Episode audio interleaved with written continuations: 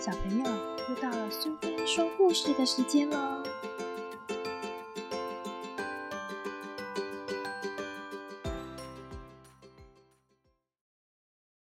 今天我们要讲的故事是《挖鼻屎专门店》，作者是花九九，绘者是豆豆，由小光点出版社所出版。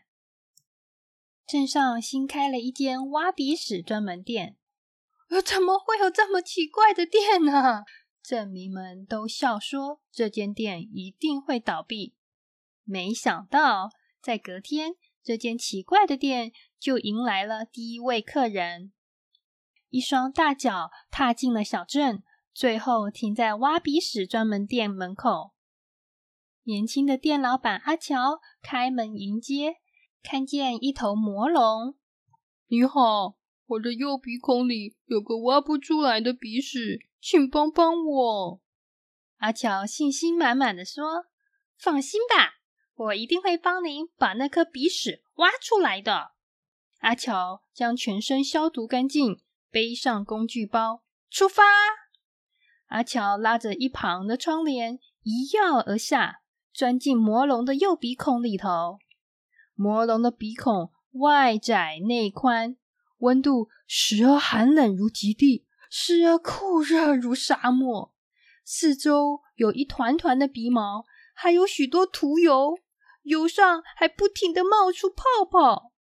走着走着，阿乔突然闻到，咦，空气中居然有香喷喷的肉味耶！这是什么？原来肉味是从那些蘑菇中散发出来的。也就是魔龙的鼻屎，它们并不大，所以让魔龙感到不舒服的一定不是这些鼻屎。不过，每一朵蘑菇鼻屎上头为什么都有被啃咬过的痕迹？这是什么动物咬的？它又躲在哪个角落呢？阿乔继续往前走，看见有根特别的鼻毛出现在不远处，它高大如树。还有一些腐臭粘稠的鼻涕垂挂在分叉的鼻毛上。阿乔将所有鼻涕清理干净，并打算修剪一下这根鼻毛。不过，该剪成什么造型呢？阿乔大声的问：“客人啊，请问你喜欢什么动物啊？”魔龙咯咯的笑了起来：“哦，我最喜欢兔子，因为兔肉最好吃啦。”阿乔拿着剪刀，咔嚓咔嚓的剪，很快的一只大耳兔出现了。阿乔发现不远处有许多藤蔓交织纠结在一起，这是防止异物掉入气管的防线。仔细听，里头还传出一阵低低的呜呜声。那是谁呀？原来有只小黄狗困在里头。在它附近还有几朵成年鼻屎，只可惜现在它看得到，吃不到。阿乔对他说：“你怎么为了吃鼻屎，反而让自己变成鼻屎啦？”小黄狗不好意思的摇摇尾巴。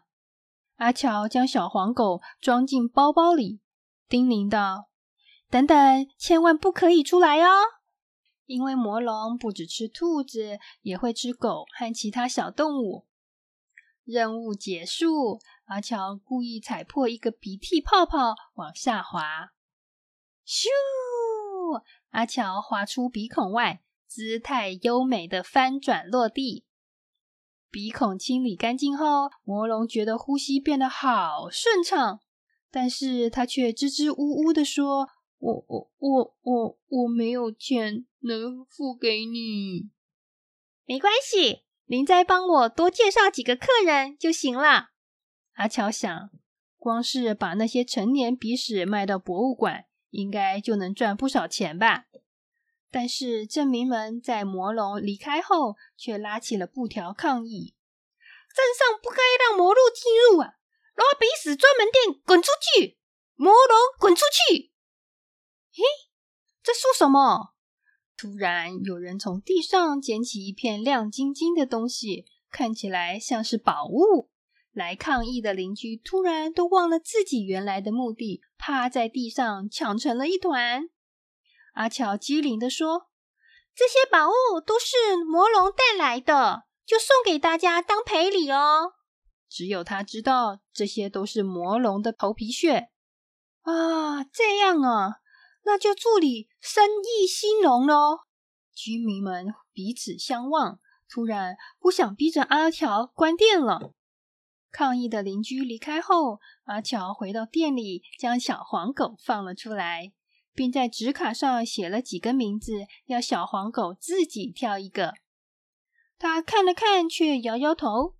因为这几个名字都太普通了，阿乔皱眉：“嗯，难不成你要叫鼻屎啊？”小黄狗点点头，开心的舔了舔阿乔。阿乔抱起他说：“好吧，毕竟你真的当过鼻屎，以后一定可以成为我的好伙伴。”他帮自己和鼻屎洗了个澡。过没多久，外头响起了。叩的敲门声，嘿嘿，新生意上门喽！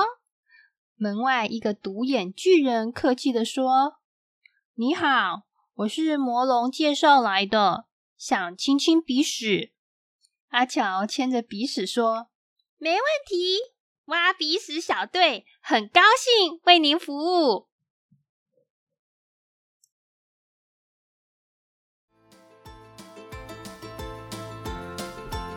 喜欢今天的故事吗？如果你喜欢听苏菲说故事，别忘了追踪并分享频道哦！谢谢聆听，下次再见。